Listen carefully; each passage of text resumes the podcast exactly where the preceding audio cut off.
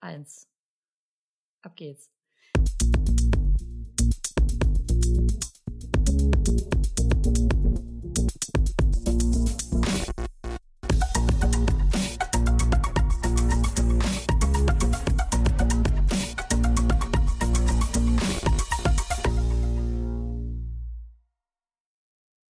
Ja, willkommen zu unserer neuesten Folge Philosophy. Ähm, heute mit einem sehr coolen Thema. Wie ich finde, es war so ein bisschen spontanes Thema heute, aber es ist, es ist wirklich cool, also zumindest für mich. Ich weiß nicht, wie du das siehst. Heute ist nämlich nur der Jonas dabei. Hallo Jonas. Ja, finde ich auch cool. Äh, Freue mich drauf und äh, fand die drei Filme eigentlich ja, auch ja, alle. Ich habe noch gar nicht verraten, worum es geht. nee, ich auch noch nicht. ja, okay, drei Filme. Hm. Genau. Mag sich der geneigte Hörer jetzt denken, worum kann es wohl gehen heute? Ich verrate es jetzt endlich. Es ist Cloverfield. Ja. Ja. Und Carsten hatte keinen Bock. Nein. Ja. Stimmt nicht. Aber wir haben Bock, oder? Wir haben Bock. Das finde ich gut. Ja, äh, wollen wir dann auch mal direkt einsteigen? Also, ich hatte mir gedacht, wir ähm, erörtern jetzt mal so ein bisschen das, das Cloverfield-Universum äh, anhand der äh, drei Filme. Du hast es ja gerade schon gesagt, es mhm. sind drei. Wobei sich da ja auch nicht so alle sicher sind. Ne? Die, die Geister scheiden sich ja so ein bisschen was das angeht.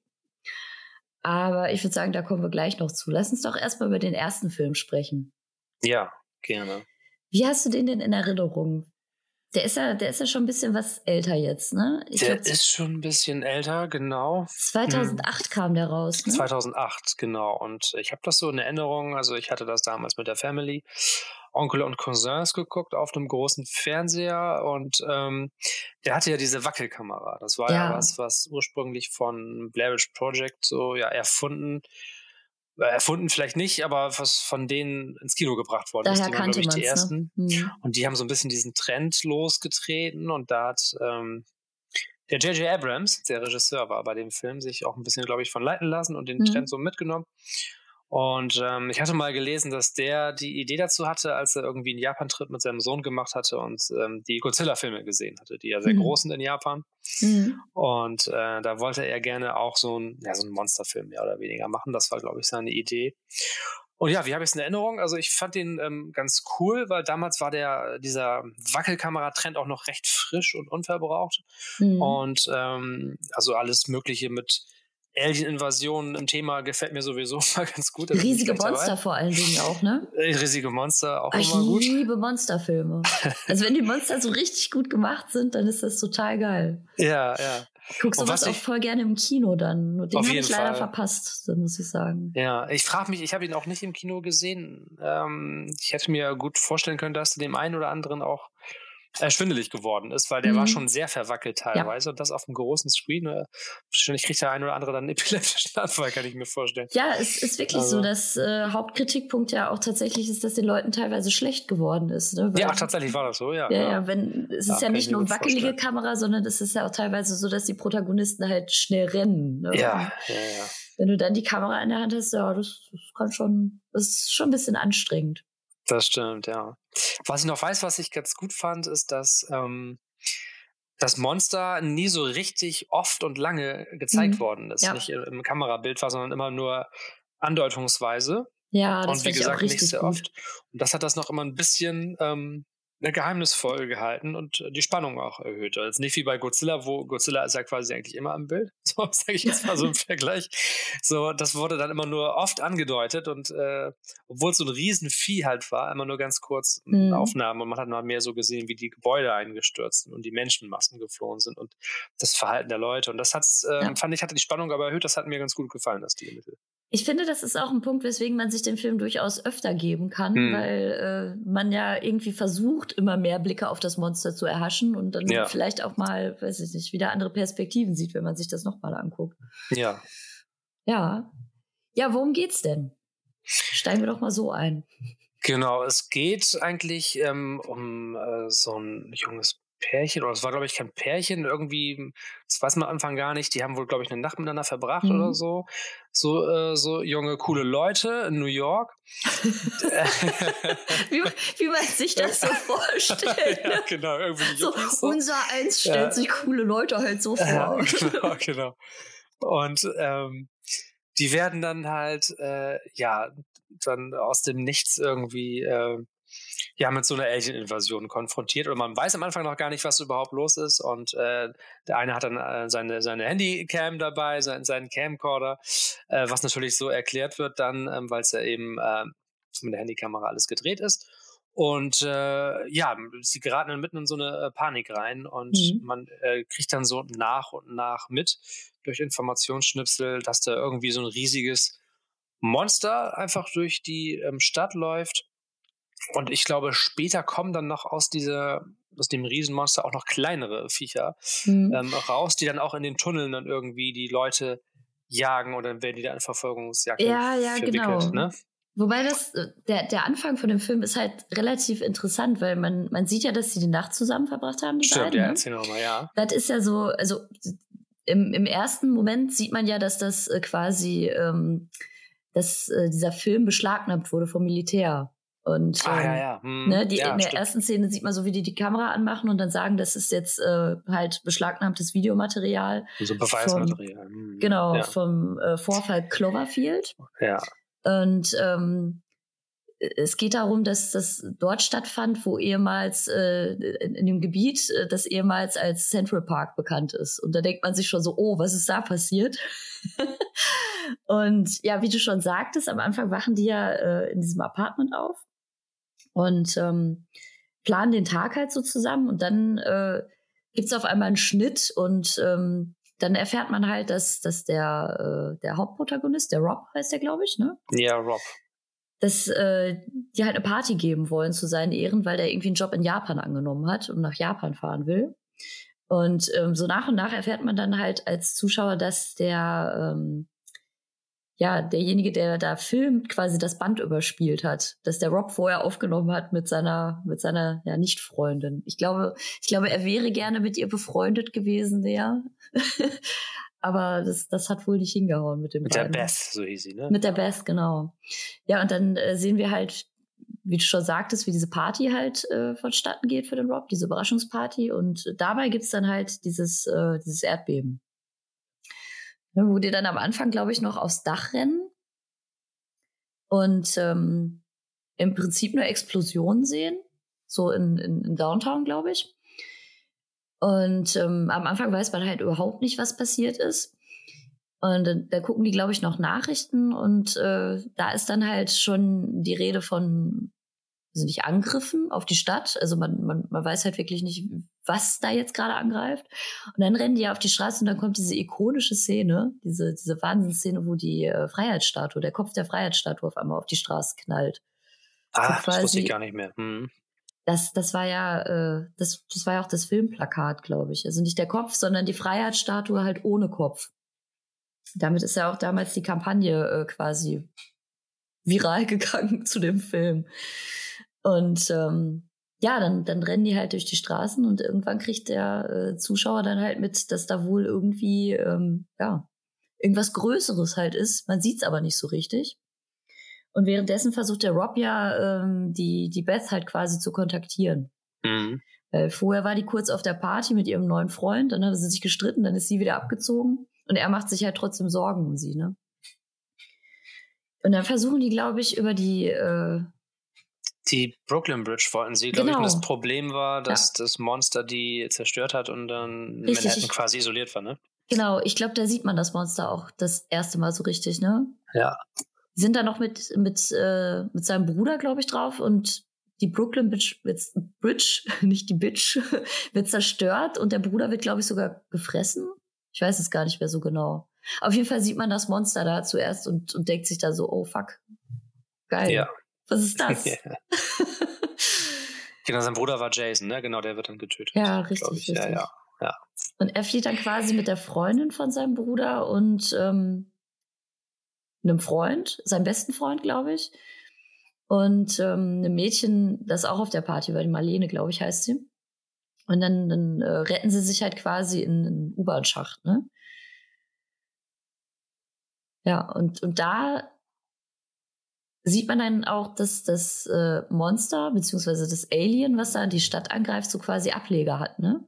Da kommen diese kleinen Viecher, ja. Genau. Ich kann mich noch daran erinnern, dass es so schön klaustrophobisch gemacht ist, äh, dass sie da durch den U-Bahn-Schacht gehen und halt versuchen, äh, zu dem Apartment zu kommen, wo die, wo die Beth halt lebt. Und ähm, die Ratten rennen dann auf einmal irgendwie in die entgegengesetzte Richtung. Ja, die Ratten fliehen immer zuerst. Ja, richtig. Und das, das ist immer ein schlechtes Zeichen. Man sollte ja noch so Ja, die sind immer schlau, die kriegen das immer zuerst mit. Richtig, man sollte ja. immer in die gleiche Richtung rennen wie die Ratten, ne? Genau, gern Genussstilmittel immer, ja. Ja, und dann äh, wird, glaube ich, eine verletzt von, von einem dieser Alien-Viecher. Ne? Die schalten die Kamera auf Nachtsicht. In dem Tunnel ist es natürlich dunkel. Die Kamera hat Nachtsichtlicht. Äh, ja. Ja, und dann äh, nimmt die Katastrophe ihren Lauf. Ne? Ja, genau, die Malena, ne? Ich habe noch Genau. mal die Zusammenfassung gerade, die, genau, die, die, die zerplatzt. das, das wusste ich auch nicht mehr, dass die zerplatzt. Aber erst später, wenn die vom Militär aufgegriffen werden. Ne? Ja, Ich meine, die kommen in so einem Kaufhaus raus. War das, glaube ich, so? Und äh, da ist schon Militär am Start. Und als die dann irgendwie feststellen, dass äh, die Malena ähm, gebissen wurde oder gekratzt wurde, isolieren sie die ja. Und dann äh, sehen die halt nur noch tatsächlich, wie die aufplatzt. ja, genau. Relativ eklig auch. Genau, und danach treffen dann die restlichen äh, Leute die Entscheidung, dann die Beth äh, zu suchen und zu Mhm. retten. Kriegen dann irgendwie die Empfehlung von Militär, sich äh, bis 6 Uhr einen Hubschrauberlandeplatz zu suchen, Hm. äh, weil die Stadt ja gerade evakuiert wird. Und das wäre wohl dann die letzte Chance, irgendwie Manhattan zu verlassen, weil die Brücke ja zerstört ist. Ja, genau, die fliegen die Leute ja mit dem Hubschrauber raus quasi. Genau. Mhm. Und das Militär will eventuell auch Manhattan ganz zerstören, weil da irgendwie nichts mehr zu retten ist. Alles von den Aliens verseucht ist. Und äh, dann kommen die zu Beths ähm, Apartmentgebäude Mhm. und ähm, erreichen dann äh, irgendwann den Hubschrauberplatz. Sie holen Bess auch tatsächlich dann raus, ne? Sie schaffen es ja. Die Arme. Ich glaube, die hat dann auch irgendwie die, ich weiß nicht, die ist irgendwie von, von herabfliegenden Teilen aus ihrem Ja. Apartment irgendwie verletzt worden. ne? Die hat irgendwie so eine Stange durch ihren Körper oder so. Ja, ne? irgendwie war die stark mitgenommen. Ja, das Ja, war noch. Und dann sitzen die aber alle im, im Hubschrauber, haben es dann tatsächlich geschafft, sie zu, zu evakuieren. Und sie beobachten dann, wie ähm, so ein B-2-Bomber äh, eine eine Bombe abwirft auf das äh, Monster, das auch trifft. Und erstmal hat alles den Anschein irgendwie, als wäre es gewonnen oder das Monster besiegt. Aber man sieht dann irgendwie später, wie aus dem Rauch das Monster sich wieder erhebt und dann den Hubschrauber auch gleich zum Absturz bringt, wo Genau. die äh, Gruppe drin sitzt. Und äh, die überleben dann aber den, den Aufprall und äh, ja, Landen im Central Park, ne? Landen dann im, im, im Central Park, wo man Mhm. dann auch erfährt, ah, okay, deswegen am Anfang der Central Park. Ja, genau. Da weiß Äh, man dann, okay, im jetzt ist der. Film gleich zu Ende. Ja, genau, da hat der Kreis sich nämlich geschlossen. Hm. Genau. Ja, und äh, dann Und, sieht ähm, man das Monster tatsächlich auch einmal wirklich von nahen und Ja, tatsächlich auch für ein paar Sekunden. Ne? ja, ja. Nämlich als, als einer der, äh, der beiden Männer versucht, die Kamera zu holen. Und dann Ja. ist die Kamera quasi auf das Monster gerichtet, das hinter ihm steht. Und der wird auch tatsächlich Ach, ja. gefressen. Ja. Ja, und dann äh, geht die Welt unter quasi. Ne? Ich kann mich noch erinnern, die letzte Szene ist, da sind sie unter so einer Brücke. Mhm. Und ja, sagen sich halt quasi gegenseitig, ne, der Bess und, und die, die Bess und der, äh, wie heißt Rob. der noch, Rob, dass sie sich lieben und dann geht alles den Bach runter, quasi. Ja. Und man sieht noch äh, ganz zum Schluss in der letzten Kameraeinstellung, dass ähm, weit entfernt nochmal äh, was vom Himmel fällt und ins Meer einschlägt. Das, genau, das ist ja wieder die andere Aufnahme von, von Coney Island, ne? Ach so, Das, äh, also wie gesagt, das mit dem Central Park ist dann vorbei und da kommt dann quasi noch mal ganz kurz die, ähm, die andere Aufnahme, die, glaube ich, einen Monat das ist dann eine vorher ältere entstanden ist. Aufnahme, ne? Genau. Ja, die, die einen, einen Die Monat überspielt davor. wurde. Genau, Mhm. genau, genau, stimmt, stimmt. Und da sind Ja. die dann tatsächlich irgendwie im Riesenrad und man sieht im Hintergrund das Meer. Mhm. Und äh, das habe ich nämlich beim ersten Mal gucken auch gar nicht gemerkt. Das habe ich, glaube ich, ich weiß nicht, wie oft ich den Film gesehen habe. Ich habe den relativ häufig geguckt. Das ist mir aber erst sehr spät aufgefallen. Weil da sieht man nämlich auf dem Meer so ein, so ein Schiff Und dahinter sieht man, wie aus dem Himmel auf einmal was ins Meer knallt. Ja, ja. Das ist relativ unauffällig, weil der Rob sieht das auch nicht. Ne? Also es wird im Film kein Bezug drauf genommen, es passiert halt einfach. Ja. Und er fragt dann im Vordergrund einfach noch äh, die, die Beth, wie es ihr geht, und sie sagt einfach nur, ich hatte einen schönen Tag. Und das ist dann das Filmende quasi, ne? Ja.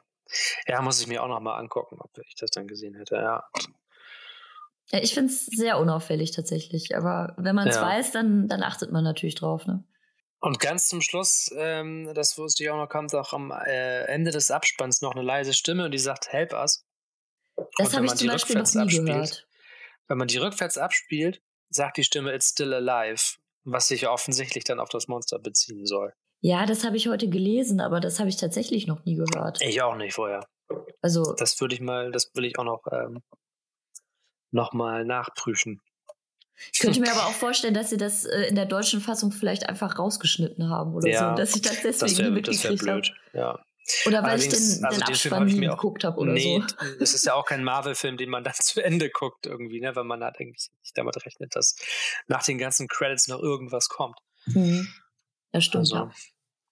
ja, aber gute, äh, gut zu wissen, ne? ja, absolut.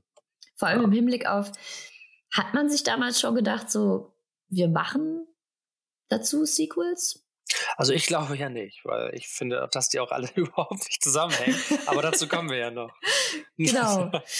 dann, dann würden wir uns einfach mal den zweiten Film Ja. äh, vornehmen, würde ich sagen.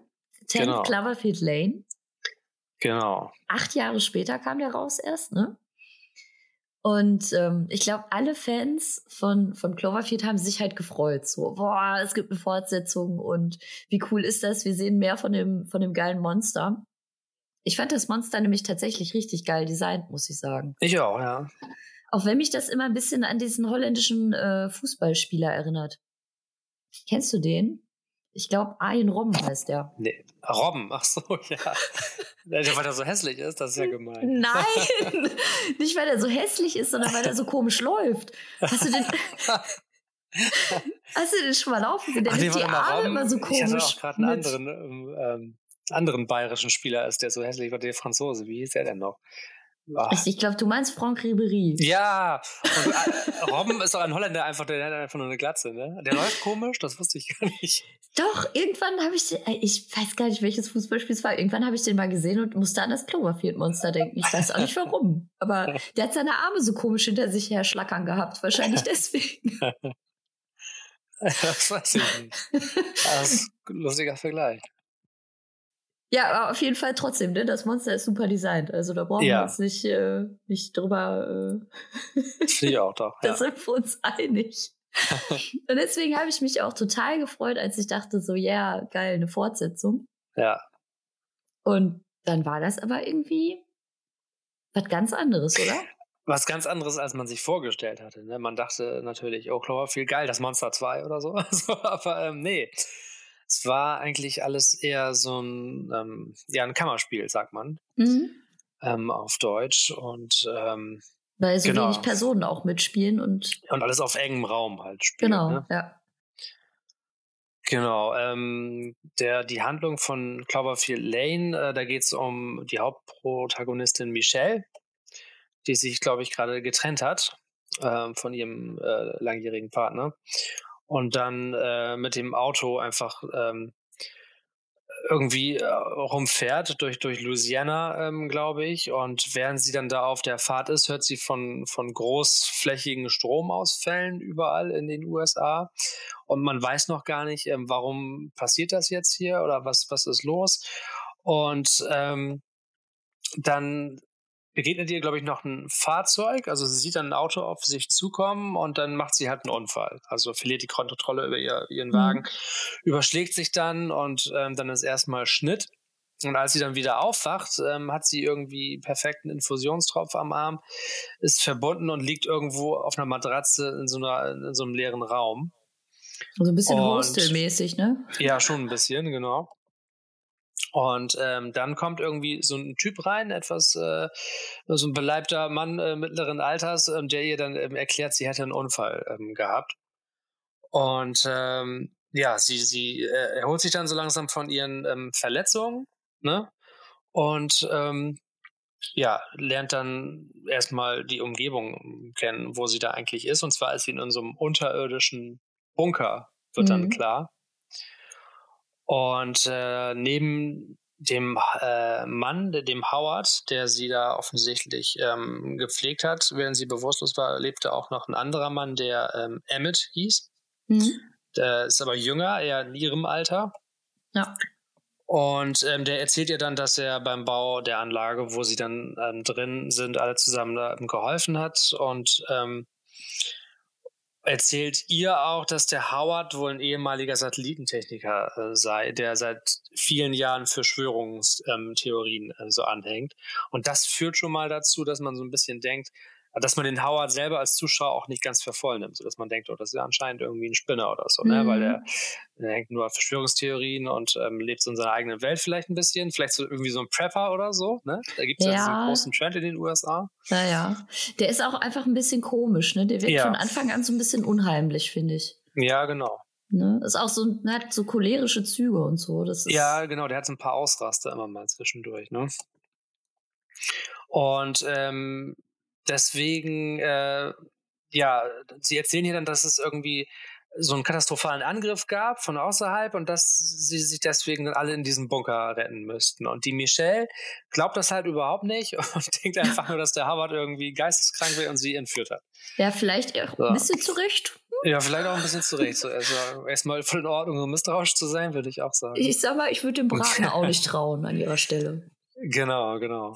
Und ähm, um ihr dann zu zeigen, dass er irgendwie recht hat, äh, dann zeigt er irgendwie durch das Türfenster, da liegen wohl so zwei tote Schweine und er sagt dann irgendwie, ja guck, die sind tot. Das heißt, du, du kannst nicht rausgehen, weil draußen ist alles giftig. Sobald du rausgehst, dann wirst du auch sterben, so wie die Schweine da. Ne? Der ultimative Beweis. ja, genau. Aber man merkt, es hat schon ein bisschen, also es hat deutlich weniger Prestige als der erste Teil, ne? So ja, absolut hippe Teens in äh, New York gegen Bunker in, in Louisiana, ja. Richtig. Auf jeden Fall, ja. ähm, und was dann noch natürlich dazu ähm, steigert, ähm, ihr Misstrauen ähm, äh, oder was dazu ähm, äh, beiträgt, ihr Misstrauen zu steigern, so rum, äh, ist, dass sie dann äh, bei so einem kleinen ähm, Trip, wo es ihr dann gelingt, irgendwie mal ähm, nach draußen zu blicken, da sieht sie das äh, Auto von dem Howard Mhm. Und das hat irgendwie so Kratzspuren an der Seite. Und äh, was halt äh, den, zu dem Schluss äh, führen lässt, dass ähm, er sie eigentlich ähm, von der Straße gedreckt hat und den, Ursa den Unfall quasi verursacht hat. Ne? Ah, perfide. Ähm, genau. Und das äh, bestärkt sie natürlich endgültig in ihrer Meinung, dass er ein geisteskranker Entführer ist und sie ähm, quasi gerammt hat. Mhm. Und um sie ähm, dann äh, ja in seinen Bunker dazu bekommen. Ja.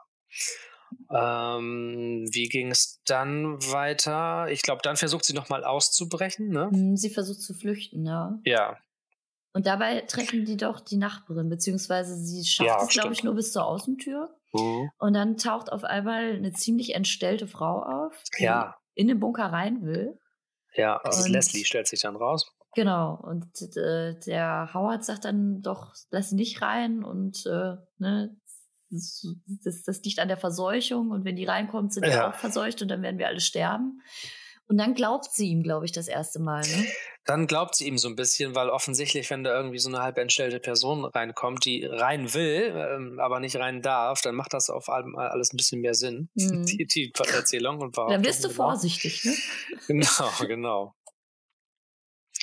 Und ähm, dann äh, kommt noch hinzu, dass, glaube ich, äh, der Howard ihr auch ein bisschen entgegenkommt und dann auch sagt, dass er tatsächlich wohl selbst den Autounfall verursacht hatte, aber nur deswegen, weil er wegen dem äh, Angriff von außen, dem Giftgasangriff oder was auch immer da draußen vor sich geht, in Panik geraten sei und sie deswegen irgendwie beschützen äh, äh, wollte oder und irgendwie ist das nicht so ganz klar oder ich weiß es auch nicht mehr genau, aber irgendwie gibt er vor, dass das der Grund ist, dass er sie irgendwie gerammt hat und den Unfall verursacht hat. Ach stimmt und dann ist sie auf einmal so ein bisschen äh, lampfrum, ne? Ja. Da sieht dann, man auch, dass sie so ein paar Tage dann auch irgendwie total ja. friedlich zusammenleben auf einmal, ne? Genau, dann leben die alle drei ganz ähm, äh, harmonisch zusammen. Ähm, ja, puzzeln äh, genau. auch, ne? genau, und hören dann irgendwie seine alten Rackets da auf dem Plattenspieler, glaube ich, gucken sich alte Filme an. Klingt eigentlich ganz nett, ne? Klingt nach Entschleunigung. Genau, genau. Und ähm, dann erzählt der Howard auch noch ein bisschen von sich. Das wird später nämlich auch noch wichtig. Er zeigt dir dann auch ein Foto von seiner Tochter Megan. Ach, ähm, genau, ja. Die mit ihrer Mutter wohl in Chicago leben würde. Und ähm, später äh, kommt diese Megan dann nämlich nochmal, findet sie sie auch. Ich glaube, das kommt dann auch jetzt, glaube ich, als nächstes in der Handlung. Mhm. Ähm, sie übernimmt dann, glaube ich, nochmal ähm, so ein so ein äh, Ausbruchversuch. Oder nee, anders, das war anders. Ähm, ich glaube, da genau, wird was kaputt gemacht, ne? Und sie muss das reparieren. Genau, äh, die muss raus und passt als einzige, glaube ich, durch diesen Lüftungsschlitz. Mhm. Ähm, Außerdem ja. hören sie von oben irgendwie auch ähm, Hubschraubergeräusche und so erdbebenartige Erschütterungen. Also da ist wohl irgendwas rau äh, äh, los draußen und deswegen soll einer gucken und nur sie passt dann irgendwie durch. Ja, genau. Und als sie dann durch diesen Schacht äh, kriecht, ähm, ist dann eine Kammer mit einem zweiten Ausgang und da findet sie erstmal Blutspuren Spuren und vor allem findet sie da auch einen eingeritzten Hilferuf irgendwie in der ähm, ähm, Glasscheibe oder Tür, ich weiß es nicht mehr genau. Und ich glaube Ohrringe, ne? Ja, und dann auch Ohrringe. Und die Ohrringe und sind genau die, die äh, das Mädchen auf dem Bild getragen hat, ne? Genau, genau, mhm. genau. Ja, daran kann ich mich noch erinnern. Es war halt so der Twist, ne? So nach dem Motto, ne? Vertrau ja. dem Howard doch nicht. Ja, genau. Und der, der Emmett, ähm, mit dem spricht sie dann darüber, der, der kennt das Mädchen wohl und das ist dann wohl nicht Howards Tochter, also auf dem Foto, was ihr gezeigt hat, sondern vielmehr irgendwie irgendeine Schulkameradin, die vor einigen Jahren verschwunden ist. Also hat er halt gelogen, als er das erzählt hat. Mhm. Ja. Der Bastard. Genau. Und daraufhin ähm, entschließen sich dann die Michelle und der Emmett gemeinsam zu fliehen und den ähm, Bunker zu ähm, verlassen. Und sie schneidet sich da irgendwie auch noch so einen Schutzanzug, glaube ich, ne, als sie dann mhm. äh, fliehen möchte. Ja, ja, weil sie halt immer noch glaubt, dass es draußen, dass die Atmosphäre halt vergiftet ist, ne? Ja, ja, ja, genau. Weil er das ja erzählt hat. Und ähm, Emmett soll dann äh, Howards Waffe an sich bringen, damit sie irgendwie auch Schutz haben ähm, draußen.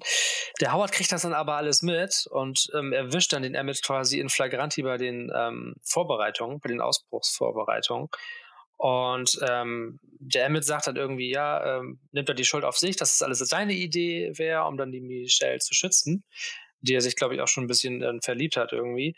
Und er sagt dann, er ist alles seine Schuld, weil er hätte Interesse an Michelle gehabt. Und daraufhin hat der Howard wieder so einen Ausraster, einen ziemlich großen Ausraster, so aus Eifersucht. Und er schießt Emmett nämlich einfach. Was ja nett. Genau. Und ähm, löst dann seine Leiche auf irgendwie in so einem Fass mit Säure. Ähm, und dann geht er zu Michelle und sagt, ja, Emmett hat hier sowieso nicht reingepasst. Ähm, Flo, dann leben wir hier zu zweit. ja. Beste Erklärung dafür. Ja, ja. Genau. Bis dahin noch alles plausibel. Genau, dann kann sie aber nochmal sich ein weiteres Mal von Howard lösen, weil sie ihn irgendwie angreift mit der Säure. Kippt sie ihm, glaube ich, irgendwie entgegen oder so. Ich weiß es nicht mehr genau. Irgendwie kann sie ihn aber ablenken und außer Gefecht setzen vorläufig. Und dann gelingt ähm, ihr die Flucht, ne? Genau, und ihr gelingt die Flucht. Äh, der Bunker, in dem sie sich befinden, äh, gerät dabei aber in Brand und explodiert mhm. auch kurz darauf, nachdem sie an der Oberfläche oben angekommen ist. Ja, das ist die schlechte Nachricht für sie, ne? dass der ja. Bunker dann zwar weg ist, aber die gute Nachricht ist, sie stellt dann fest, die Atmosphäre ist gar nicht vergiftet. Genau, ne? sie kann auf einmal atmen, so ist mhm. ja gar nicht giftig hier, so ist ja alles ganz normal.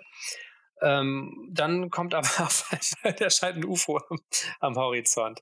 Das ist auch, da wird der Zuschauer immer so richtig, so richtig hin und her irgendwie. Man denkt immer so, ja, oh, geil, ist ja doch alles normal, er war, war, doch nur ein Spinner und auf einmal ist er ein UFO. So ist mm. man, mhm. es kommt immer von das einer ist, Wahrheit in die nächste wird man immer so ein bisschen geschleudert. Dann. Das, das ist, ist auch der totale Abfuck, ne? Weil man ja. denkt so, ja, okay, draußen sind irgendwie Explosionen, irgendwas ist auf jeden ja. Fall passiert. Also, dass irgendwas passiert ist, weiß man ja. Ja. Und ich dachte die ganze Zeit, wenn die jetzt endlich rausgeht, dann trifft sie wahrscheinlich auf die Ableger von diesem Cloverfield-Monster, wenn nicht sogar auf das Cloverfield-Monster selber. So. Das, hat, das hätte ich gehofft zumindest. Ja, ich auch. ja. ja, und dann ist es aber irgendwie nur ein doofes Raumschiff. Ja, ja, aber man sieht dann schon irgendwie wie Außerirdische, also weil ähm, dadurch, dass ähm, der Bunker dann da in Brand geraten ist, explodiert ist, sind die ja irgendwie angelockt ähm, worden. Genau, ja. Aber optisch kommt, haben die nichts mit dem nee, das ich auch, zu tun, ne? Also das, das habe ich auch so in Erinnerung. Nee, das waren andere Gestalten als diese Vierbeiner, die dann da durch die Lüftungsschächte gekrabbelt sind. Ähm, ja, und sie kommen dann äh, irgendwie näher und wollen sie anscheinend angreifen. Sie flüchten, flüchten sich dann in das Auto von dem Howard, äh, der da noch draußen ähm, rumsteht. Das ist so ein, so ein, so, so ein Pickup irgendwie, so ein ähm, Redneck-Fahrzeug. Und ähm, Trotzdem äh, kommt dann irgendwie ein Alien näher und will sie irgendwie auffressen und äh, sie kann das aber irgendwie dann noch abwehren, äh, indem sie sich irgendwie wie MacGyver in kürzester Zeit irgendwie so selber einen Molotow-Cocktail ähm, äh, baut aus einer Whiskyflasche, die wohl noch in dem Auto von dem Howard drin liegt. Ja, da kann man mal ähm, sehen, ne? das ist Charakterentwicklung. ja. Und ähm, ich glaube, das war dann schon ähm, fast das Ende. Ne? Ähm, ja, genau. das, sie setzt irgendwie das, das Alien dann noch irgendwie in Brand. Und ähm, dann fährt sie quasi gen Horizont. Genau, dann kommt irgendwie noch so ein Abschnitt und ähm, sie äh, fährt dann Einfach, genau, dem Horizont entgegen und dann kommt der Abblender. Ich glaube, dann ist der Film zu Ende gewesen. Ja, richtig. Wieder offenes Ende natürlich. Ne? Ja, das liebe ich ja auch besonders immer. Ja. das haben die drei Filme aber leider miteinander gemein. Ich meine, gut, ja, Cloverfield, offenes Ende kann man jetzt drüber streiten. Ja. Es war ja schon vorbei, aber irgendwie auch nicht so richtig, ne? Man, man weiß ja nicht, was mit New York passiert ist. Von daher ziemlich offenes Ende eigentlich. Ja, ja. Ja, also man hört dann, sie hört dann am Radio auch noch so ähm, News-Fetzen, ähm, dass irgendwie Teile der Südküste in den USA wohl zurückerobert mhm. worden seien von der Regierung. Ja, genau, stimmt. Und dass Überlebende bitte doch aber in Richtung Norden fahren sollen, um sich in Sicherheit zu bringen, weil der im Süden wohl generell nicht mehr sicher mhm. wäre. Und es wird darum gebeten, dass Personen, die äh, Kampferfahrung haben, also Soldaten oder Ärzte, dass die doch nach Houston, äh, nach Houston kommen sollen, wo ähm, sich der Widerstand, äh, La Resistance, sich zusammen äh, hat, um da irgendwie den Aliens nochmal ähm, Widerstand zu leisten. Genau, und dann ähm, fällt sie aber zum Schluss, ähm, da ist sie an so einer Gabelung, wo dann Wegpfeiler stehen und anstatt nach Houston zu fahren, fährt sie dann nach Baton Rouge. Und die letzte Kameraeinstellung ist dann, wie du schon gesagt hast, dass sie Richtung ähm, Baton Rouge fährt, während über der Straße nach Houston im Hintergrund Gewitter leuchten, zu sehen sind und die Umrisse eines Raumschiffes, wo sie aber dann nicht hinfährt. Bewusst.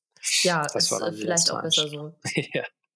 Aber da fragt man sich dann als Zuschauer tatsächlich so, hm, warum haben die den Film als Fortsetzung von Cloverfield beworben? Also zumindest so ein Total. bisschen. Hm.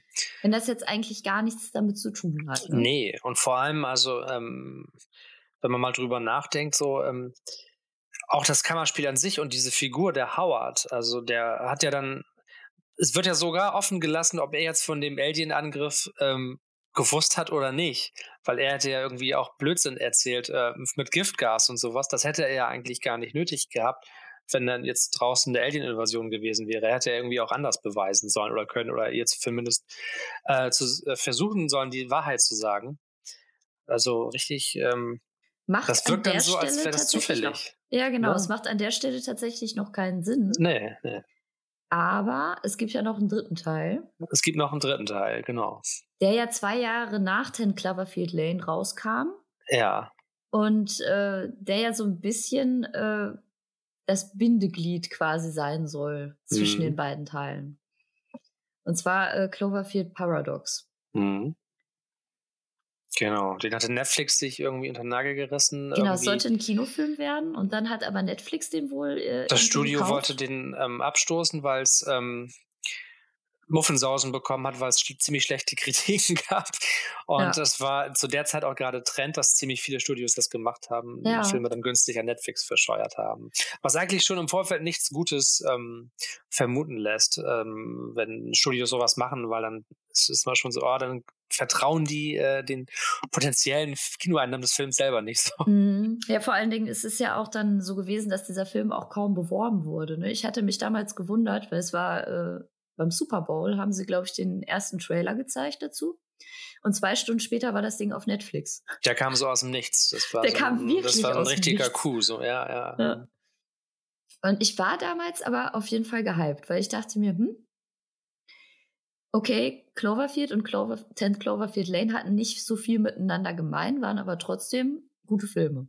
Ja, Ne? Ja, also doch, ich, das, das fand ich auch, ja. Ich mochte die beide unheimlich gerne. Den ersten ein bisschen lieber, weil Monsterfilm und so, ne? Den zweiten mochte ich wegen der Atmosphäre. Der war schon spannend. Auf jeden Fall. Und äh, dann dachte ich mir so, ja, wenn wir jetzt vielleicht einen Film kriegen, der das beide so ein bisschen, der beide so ein bisschen miteinander verbindet und vielleicht auch ein bisschen was erklärt, dann äh, gucke ich mir den auf jeden Fall an. Und dann habe ich mir den angeguckt und bin leider eingeschlafen. Ja. Ja. Das war nicht so cool. Nee. Und ich weiß noch, dass ich den damals mit äh, meinem damaligen Freund geguckt habe. Und der ja. hat, der ist nicht eingeschlafen, der hat ihn tatsächlich bis zum Ende äh, ausgestanden. Ja. Und hat dann am nächsten Tag so gesagt, ja, ähm, der hatte schon mit Cloverfield zu tun, aber dafür musst du das Ende gucken. Ja, okay. Und dann habe ich mir das Ende angeguckt und habe mir gedacht, boah, geil. Und dann habe ich den Film aber trotzdem nie wieder geguckt. Bis heute.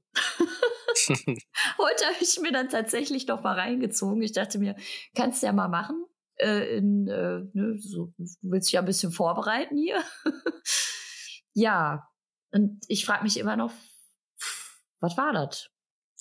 Ja, genau. Also ich habe den auch nicht mehr ganz so gut in Erinnerung wie die, die, die Zeiten hatte ich eigentlich noch am besten in Erinnerung.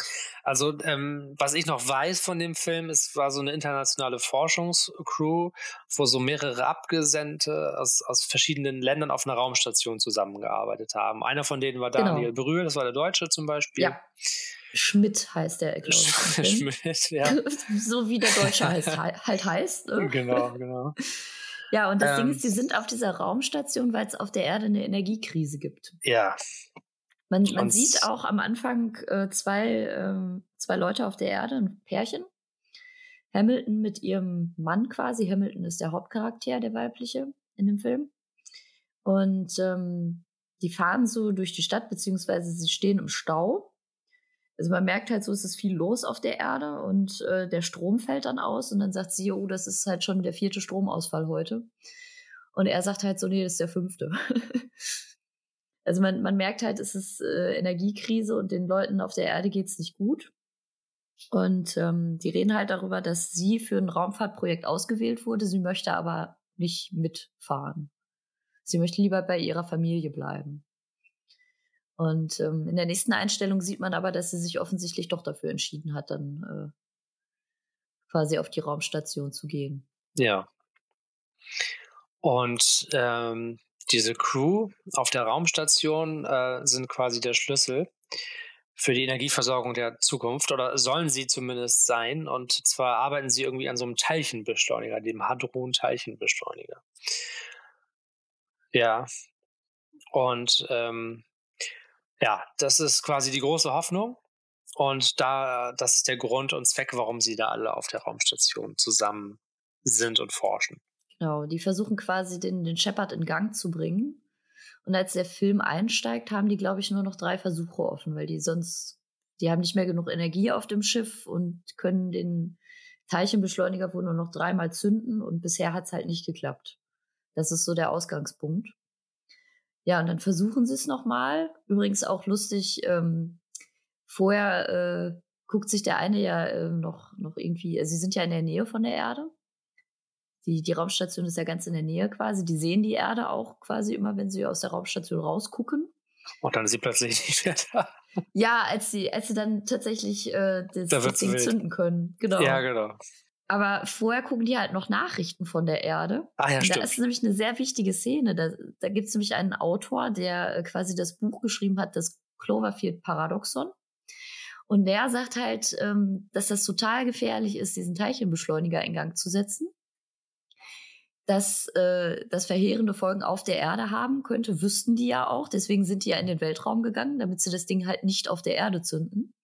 Und er sagt aber, die Gefahr geht noch weit darüber hinaus, wenn die den Teilchenbeschleuniger in Gang setzen können, dann könnte es sein, dass es äh, Risse im äh, Raumzeitkontinuum gibt und äh, eventuell andere Dimensionen sogar geöffnet werden, also Portale zu anderen Dimensionen. Und das darin gipfeln könnte, dass vielleicht Monster oder Dämonen quasi äh, auf die Erde kommen konnten. Ja, könnten. genau. So, das ist so seine Theorie und er wird aber nicht so ganz ernst genommen. Ja. Also sah ein bisschen so aus, als wäre das so ein bisschen Vox News mäßig. Einer auf der Raumstation sagt dann auch so, ja, mach den Scheiß aus. Was labert der? Naja, und dann äh, gelingt es ihnen tatsächlich, äh, den, den Shepard in Gang zu bringen. Und ähm, es geht aber nicht so gut aus. Es löst, glaube ich, ein Feuer aus. Also erst freuen sie sich, wow, wir haben es geschafft. Ja. Und dann äh, haben sie aber auf einmal Feuer und versuchen das irgendwie äh, zu löschen. Und stellen dann fest, die Erde ist weg. Die Erde ist weg und ähm, wie sich dann auch herausstellt, befinden sie sich nun auch auf der anderen Seite der Sonne. Ja, das kommt ja erst viel, viel später. Weil erstmal denken sie sich, hm, Echt? War Hat- das nicht gleichzeitig? Nein, das, das ist ja das Lustige. Die denken sich halt erstmal so, hm, die Erde ist weg. Das Navigationsgerät, womit die halt äh, gucken können, wo sie sich befinden, ist auch weg. Ja. So, und dementsprechend wissen die nicht, hat uns das Ding jetzt einmal quasi durchs All befördert, ans andere Ende? ja. Wo sind wir eigentlich? Genau. Oder ist die Erde reingeschlotzt worden? ja. Haben wir gerade acht Milliarden Menschen getötet? Man weiß es nicht. ja, ja. Naja, und dann passieren so allerhand komische Dinge auf dem Schiff, ne? Ich weiß nicht, wie gut du dich daran noch erinnerst, aber der eine hat irgendwie Würmer in seinem Körper. Ach ja, das war super eklig. Ja, Der Russe ist es. Der äh, versucht dann auch irgendwie den Deutschen zu töten. Er hat Ebras auf den und äh, dabei die, die hassen sie, gehen sie ja alle an den Kragen. Ja, richtig. So war Genau. das. Ne? Und dann taucht noch irgendwie eine Figur auf Jensen oder so, die Ja, genau. vorher nicht da war und die ganz mysteriös ist. Und ja lustigerweise finden weiß. sie die in der Wand. Stimmt, ja, ja. Die auch hören auf einmal absurd. auf dem Schiff Hilferufe Ja. Und stellen dann irgendwie fest, das kommt aus so einer Wand, beziehungsweise aus der Wandverkleidung. Und dann reißen sie die Wandverkleidung ab und da ist halt einfach eine Frau hinter, äh, die da zwischen den Kabeln feststeckt. Also die Kabel sind auch teilweise schon in ihrem Körper drin und sie sieht aus, als würde sie verbluten. Also ihr geht's wirklich richtig schlecht. Ja. Und dann schneiden sie die doch da raus Ja, und ja. äh, bringen dann die Wandverkleidung halt quasi wieder an. Und äh, als der eine Typ die Wandverkleidung wieder dran macht, verliert er seinen Arm, weil äh, die Wandverkleidung den Arm quasi frisst. ja. Also solche Dinge passieren da. ja, genau. Ja, und äh, lustigerweise macht der Arm sie dann darauf aufmerksam. Das ist nämlich das, äh, was ich gerade meinte mit dem Navigationsgerät. Die geben dem, der Arm krau- kraucht dann irgendwie auf dem Schiff rum, so wie das eiskalte Händchen bei der Adams Eigenes Family. Leben, ja, ja. Falls du dich dann auch dran erinnern Ja, kannst. kann ich, ja. Und äh, ja, man, man sieht dann, dass der Arm schreiben will und dann geben sie dem Stift. Und dann schreibt er halt irgendwie, mach den Russen auf. Mach den Russen auf. Ja. Okay. Und dann, dann schneiden sie den halt auf und da ist das Navigationsgerät drin, was nicht gerade sehr klein ist. Das heißt, äh, der hatte nicht nur Würmer im Körper, sondern auch offensichtlich das Navigationsgerät gefressen. Das funktioniert dann aber noch und dann stellen sie fest, sie sind auf der anderen Seite von der Sonne. Und äh, sind auch total happy, weil sie feststellen, so die Erde existiert noch. So, wir haben die nicht zerstört. Genau. Genau, denken sie zuerst und dann ähm, fliegen die doch zusammen in so einer kleinen Rettungskapsel zu, Ja, zu der Erde. ja, ja, du nimmst schon wieder zu viel vorweg, glaube ich. Okay, ja, ich habe echt zu viel vergessen. Ja, was, was war denn vorher noch? Weil Die Geschichte von der, von der Jensen, die sie in der Wand gefunden haben, ist ja relativ wichtig, weil die kennt die Crewmitglieder, zumindest teilweise. Ne, Die stellen sie dann irgendwann wieder her Ja, und die kann dann auch, äh, ne, die kann dann rumlaufen und sprechen, ihr geht's wieder relativ gut. Und die sagt dann halt so, ja, wir sind doch eine Crew. Und ähm, da sagt sie so, nur die, die Asiatin hier, die Chinesin, die kenne ich nicht. Da sagt sie, sagen die so, ja, die ist doch der Ingenieur vom Teilchenbeschleuniger. Und da sagt sie, nee, das bin doch ich. und dann äh, stellt halt der Deutsche, der Schmidt, der ist halt der Physiker, der stellt dann halt fest, so, ja, uh, ups, offensichtlich sind wir durch ein paar Dimensionen gereist. Hm, blöd. Und die Frau kommt jetzt aus einer anderen Dimension. Und die erzählt dann auch der Hamilton halt, dass sie eigentlich gar nicht äh, teilgenommen hat an der Mission, dass sie auf der Erde geblieben ist bei ihrer Familie.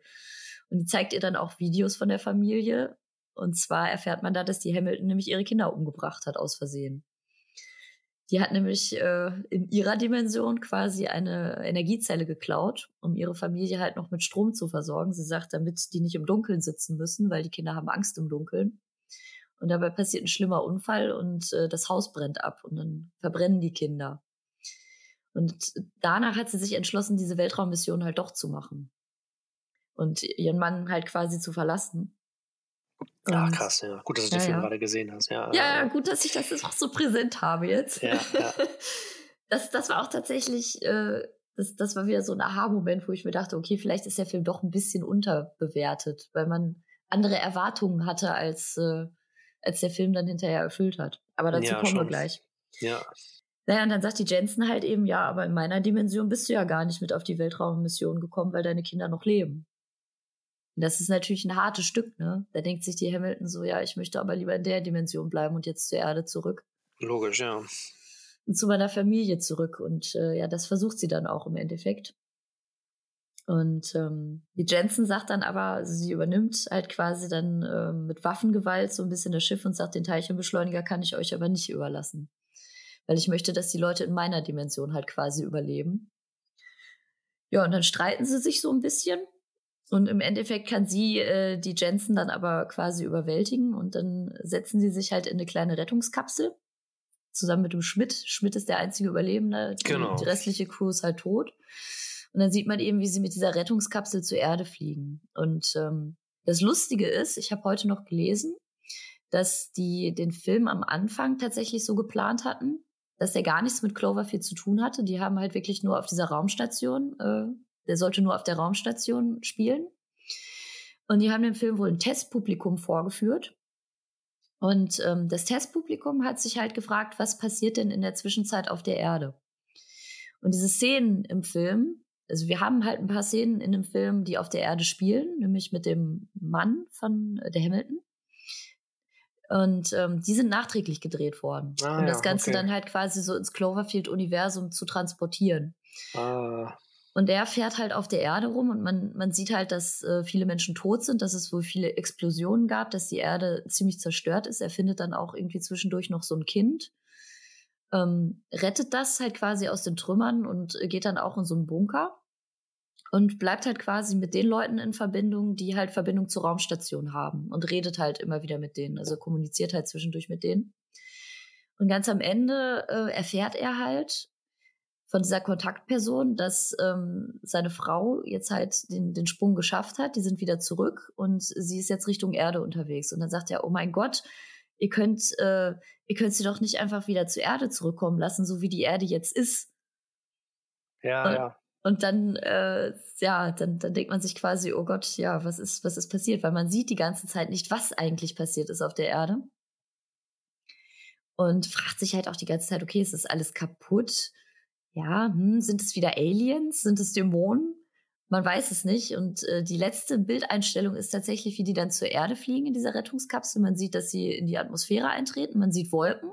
Und dann sieht man die Monster. Und dann sieht man nicht nur die Monster, dann sieht man das Monster. Ja, das aus dem ersten Teil, ja, genau. Genau, The Return of the Clovey nenne ich es gerne. Und ähm, das Monster ist äh, ja in der Zwischenzeit etwas gewachsen. Ja, ja, ja. Ich weiß so. nicht, ob du dich noch daran erinnerst, aber im ersten Teil war es halt so, dass es so groß war wie, es war nicht ganz so groß wie die größten Gebäude in New York. Es war schon ein bisschen kleiner. Und in dem Teil ist es halt so, dass es ausgewachsen ist, es ist viel fetter geworden, es ragt über die Wolken. Also man kann sich ungefähr vorstellen, was das für einen Impact auf die Erde hat. Ja, und da war ich natürlich wieder mit dabei, ne? Als ich das gesehen habe, war ich wieder gehypt, so ein bisschen. Ja, da dachte ja, ich mir auch, das ist gewachsen. ganz zum Schluss so. Es war ein bisschen, es war zu, zu wenig. Also ich, es war dann so und dachte ich, oh cool, das ist jetzt der Zusammenhang und ah, geil, das sind doch die Monster aus dem ersten Teil. Aber es ging eigentlich die ganze Zeit nur um diese Crew auf der Forschungsstation und das hatte dann irgendwie nichts mit den Aliens zu tun. Was hatte ich mir eigentlich erhofft, als ich den Namen gelesen habe, Cloverfield Paradox. Das ist so ein bisschen, es war mir einfach zu wenig. Ich glaube, das hatten wir uns alle erhofft tatsächlich. Ja, ja. Es war auch einfach ein bisschen schade, weil ich finde, es erklärt schon. Hm. Ja, klar, es erklärt es schon ganz gut. Ähm, was da passiert Erklärung. ist. Und es erklärt auch, warum Ten Cloverfield Lane, warum da andere Sachen passiert sind. Hm. Ne, so, weiß ich nicht, wenn halt wirklich Außerirdische auf die Erde gekommen sind, eventuell aus anderen Dimensionen. Richtig. dann äh, macht das schon wieder Sinn. Aber Wobei die Erklärung ist auf der anderen Seite natürlich auch ein bisschen Hanebüchen, ne? weil so kann man ja alles erklären. Ja, ich meine, also im zweiten Teil bei Cloverfield Lane hast du ja auch immer äh, UFOs, also Raumschiffe auch gesehen. Du hast ja am ersten oder im dritten Teil keine Alien-Raumschiffe gesehen, sondern nur die Aliens selbst. Und deswegen finde ich, dass der dritte sich eher auf den ersten Teil bezieht, weil da ja die Erklärung ist, dass durch diesen Teilchenbeschleuniger sich ja, ähm, wie dieser eine dann ja auch ähm, davor warnt, was ja abgetan wurde, dass sich dann andere Dimensionen öffnen und dass sie dann so quasi durch durch äh, den Beschleuniger, durch andere Dimensionen auf die Erde gekommen sind und nicht durch UFOs. Ähm, und von daher könnte man auch wieder so argumentieren oder vermuten, dass der zweite Teil eigentlich aus der Reihe äh, ist, weil das andere Aliens sind, zumal sie auch noch anders aussahen. Ja, das habe ich mir halt auch überlegt. Ne? Und da ist halt auch wieder, das, das meine ich halt mit dieser hanebüchenden Erklärung. Ne? Wenn man natürlich sagt, okay, sie haben einen Teilchenbeschleuniger benutzt, sie haben nicht nur äh, quasi andere Dimensionen geöffnet, sondern theoretisch auch das Ra Raumzeitkontinuum verändert. Das heißt, überall auf der Welt könnten auch irgendwie, ja, könnte man jetzt Filme darüber drehen, die in anderen Zeiten stattfinden, wo dann auch irgendwelche Cloverfield-Ereignisse passieren, die aber auch gar nicht unbedingt mit dem ersten oder dem zweiten Teil zusammenhängen müssen. Ja. Ne? Das, das meine ich halt, man kann damit so ein bisschen alles erklären und nichts. Ja, richtig. Alles ist offen. Im Grunde genommen es sind nur so Anstöße und Andeutungen von Erklärung. Genau. Und einerseits, ja, ja. einerseits ist das cool, andererseits ist das sehr unbefriedigend, finde ich. Ja, absolut. finde ich auch. Aber du hast ja noch die Fantheorien ähm, erwähnt. Ja, richtig. Erzähl da doch noch mal ein bisschen, was gibt es denn da so für Theorien? Ja, das, das, das ist halt, ähm, als ich das erste Mal das Ende vom Cloverfield Paradox gesehen habe, dachte ich zum Beispiel äh, nicht daran, dass äh, das Monster quasi gewachsen ist über die Zeit, sondern ich habe eigentlich gedacht, ach, das ist bestimmt seine Mutter. Okay, ja, das ist die Mama. Ja. Das ist die Mama. Ja. Ne? Äh, und jetzt habe ich so ein bisschen nachgelesen und äh, es ist halt so, dass äh, in, dem, in dem, wir haben es ja gerade erwähnt, in dem Cloverfield ganz am Ende stürzt ja dieses Ding ins Meer. Ja. Und ähm, Fans vermuten, dass es wohl ein Teil des, äh, entweder ein Teil der Raumstation oder ein Teil des Teilchenbeschleunigers wohl sein soll. Das halt quasi genau in diese Zeit quasi in New York einschlägt ins Meer Ach, ich hätte gedacht, das ist das Monster selbst, das nee. später in New York sich aufhält. Okay. Genau, das, das Monster selbst ist nämlich tatsächlich schon im See drin. Mhm. Laut das, Fantheorie. Ja, das sagt auch der, ähm, der, äh, der Autor vom, vom Cloverfield ah, ah. Paradox, der, der so kurz auf dem Schirm zu sehen ist in den Nachrichten. Ja. Der sagt nämlich, es könnten auch Monster geweckt werden, die jetzt schon auf der Erde existieren. Ah, also ah. die Alten sozusagen von, von Lovecraft. Genau, die großen Alten. Richtig. Ja. Und dann wird's halt so ein bisschen, dann geht's so ein bisschen in Richtung Pacific Rim. Weil dieses Viech. Wollte ich, habe ich auch gerade dran gedacht. Das ne? ist ja Pacific Rim. Die, die, die schon immer schon länger mal unter ne, der Meeresoberfläche leben, aber irgendwann mal von Aliens ausgesetzt worden sind und ja. Genau, genau. Und dieses Viech ist wohl quasi dann von diesem Teil, das ins Meer gestürzt ist, geweckt worden. Ja. Ah ja. Mhm. Ne? Und äh, ja, es ist offensichtlich so gedacht, dass es dann, äh, dass sie quasi im Cloverfield Paradox zu einem Zeitpunkt auf die Erde zurückkehren, wo das Viech halt quasi schon ein paar Monate existiert und eben ausgewachsen ist. Mindblown. Ja, ja, das ist eine ganz coole Erklärung, ja. Oder? Hältst du das nicht auch für plausibel? Ja, halte ich für plausibel. Kann man gut so erklären, auf jeden Fall. Wobei ich mich dann natürlich frage, warum hat, äh, also es, es, gibt ja im ersten Teil auch diese, ja, das sind so ein bisschen wie Facehugger. Mhm. so diese Ableger halt quasi und die scheinen ja aus dem Monster rauszukommen, ne? Ja. Und da fragt man sich halt auch, wo kommen die her und wachsen die wohl auch? Das wird ja auch gar nicht erklärt eigentlich. Nee, ne? Aber ich finde, das äh, würde halt tatsächlich irgendwie, also man ist ja jetzt so weit, dass man tatsächlich äh, sagt, man möchte eine Fortsetzung drehen. Ja. Und zwar auch eine, die von Anfang an als Fortsetzung geplant ist. Wunderbar, das, das wäre auch mal was. Ne? Ja, ja. Weil sowohl 10 Cloverfield Lane als auch Cloverfield Paradox sind ja eigentlich nie geplant gewesen als Filme, Nein, die sie im Cloverfield-Universum spielen sollten. Nein, sie wirken auch ja wie komplett eigenständige Filme, meiner Richtig. Meinung nach. Und wenn man sich viel Mühe gibt, kann man sie verbinden, aber ja. Ja. Es ist ja mehr oder weniger dazu gedichtet worden, diese, dieses, dieses Universum halt. Und jetzt äh, hat J.J. Abrams aber tatsächlich bestätigt, es soll einen vierten Teil geben, beziehungsweise einen, einen zweiten Cloverfield-Teil. Ja, sehr schön, da freue ich mich drauf. Ne, das, das finde ich nämlich auch. Und da könnte man ja vielleicht dann auch mal ein bisschen ausbauen, Hm, absolut, sollte man. was halt mit den Facehuggern ist, ne? So Die Facehugger, du sprichst du mit den kleinen Ablegern, ja. Genau. Quasi die kleinen Arjen Robbins. ja. Ja, da Ja. würde ich mich auf jeden Fall sehr drüber freuen. ja. Ja, würde mich auch freuen, auf jeden Fall. Ich bin Ja. gespannt. Wir harren der Dinge, die da kommen. Absolut. Ja, alles in allem finde ich, also der dritte noch mit am unbefriedigsten irgendwie. Ähm, Ist auch so. Ich glaube, gute der, hat auch- Ansätze, aber der hat auch sehr schlechte Kritiken bekommen. ja, alles in allem sind die aber auch ähm, berechtigt und es ist auch nicht umsonst, dass du eingeschlafen bist, denke ich auch. Also ich hatte auch Schwierigkeiten, den zu Ende zu gucken, das weiß ich noch. Ich War schon sehr langatmig halt, zwischendurch. ja, ich frage mich halt wirklich, ob ähm, der Film vielleicht mehr Erfolg gehabt hätte, wenn man ihn nicht als Film aus dem Cloverfield-Universum beworben hätte. Weil dann andere Erwartungen äh, Hm. natürlich vorgeherrscht hätten und hätte man nicht die ganze Zeit auf die Aliens jetzt gewartet, sondern es wäre einfach ne, Ja. Äh, ein Film über eine Forschungscrew gewesen. Ja, ja, richtig. Also ich meine, so oder so hätte man trotzdem, ich, ich glaube, man hat trotzdem Potenzial verschenkt, indem man halt nicht gezeigt hat, dass was auf der Erde passiert ist. ja, da hätte man mehr zeigen sollen, denke ich. Genau, man hat es ja immer nur angedeutet und das ist halt ein bisschen schade, weil ich glaube, dann hätte es den Zuschauer tatsächlich auch irgendwie mehr gecatcht. Aber der ist halt wirklich echt abgesoffen mit einer 5,5 auf IMDb. Ja, das ist schon eine miese Bewertung, ja. Ne? Die anderen hatten so um die sieben Punkte. Die sind ganz gut angekommen. Mhm. Ja, der zweite auch vor allem. Ja, ist gut weggekommen beim Publikum. Der erste ist ja auch tatsächlich unheimlich intelligent beworben worden. Ne? Ja, Ich weiß nicht, ob du gemacht? das mitgekriegt hast, aber die hatten ja so eine richtig äh, virale Kampagne gestartet um den Film und haben dann immer quasi äh, so kleine, äh, ja, kleine gefakte Nachrichtenhäppchen halt quasi der Welt hingeworfen, Ach, cool. als wäre Mhm. das wirklich passiert in New York, als hätte es so eine Katastrophe halt tatsächlich Cool. gegeben.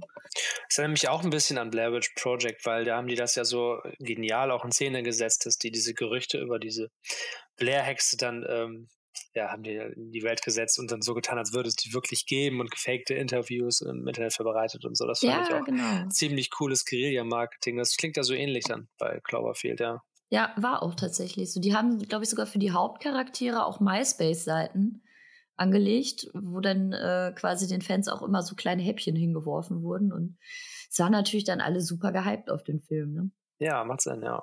Ich finde, das war auch schon ziemlich intelligent gemacht. Ja, absolut. Und ich wünsche mir für den vierten, beziehungsweise für den zweiten Teil, dass es halt äh, in eine ähnliche Richtung geht. Das wäre nice, auf jeden Fall, ja. Freue ich mich drauf. Hoffen wir mal, dass Abrams mal wieder was Gutes dreht. Ja, er kann es ja. Er, er muss es nur wollen. Ne? ja. Genau. Ja, was denkst du? haben wir das Cloverfield-Universum. es ist übrigens auch lustig. Ich sag mal Cloverfield und mal Cloverfield. Wie spricht man es denn richtig aus? Äh, Man spricht es eigentlich Cloverfield aus. Cloverfield. Ich habe das nämlich heute auch extra recherchiert, weil ich mich das gefragt habe. Also man Mhm. sagt wirklich Clover wie das Kleeblatt. Hm? Aber mir ist gerade im äh, noch beim, beim, beim Film gucken aufgefallen, dass die auch sehr oft Cloverfield sagen. Ja, das sind die Amis, ne? Es Ja, ist die ein, sagen, ein wie Mindfuck. der Schnabel gewachsen ist, ja. ja ich habe das auch ein bisschen recherchiert, ähm, woher der Name eigentlich kommt. Und das ist ja irgendwie, es soll ein militärischer Code sein, ne? Also für Mhm. diese Alien-Vorfälle, die sich dann ähm, ereignen, die wurden unter äh, Cloverfield zusammengefasst. Ja, so war das damals. So war das damals, 2008. ja. Alles klar, dann würde ich sagen, Machen wir den Deckel drauf. Deckel drauf, genau. Ich hoffe, wir haben äh, unsere Zuhörer gut verwirrt. Ja, das hoffe ich auch. Oder vielleicht auch ein bisschen Lust gemacht, die Filme zu gucken. Ja, ich würde mich freuen, weil ich, ich finde es immer noch ein bisschen unterschätzt tatsächlich. Ja, Gerade der erste Teil. ja, und der zweite Ich- auch. Ja, ja. Ich kenne einfach nicht viele Leute, die, äh, die den A gesehen haben und, und sich B nicht von der Wackelkamera haben abschrecken lassen. Das ist so ein bisschen schade. Also wenn ihr auf Monsterfilme steht, guckt euch Cloverfield an. Ich kann es nur empfehlen. Ja, ich auch. Der zweite lief, glaube ich, noch ein bisschen mehr unter dem Radar als der erste. Ja, das, Kann das man ist sich beide gut angucken. Nun gut, dann würde ich sagen, packen wir's. Packen wir's, alles klar. Es war mir wie immer ein Fest. Und mir. Bis zum nächsten Mal. Bis zum nächsten Mal. Ciao, ciao.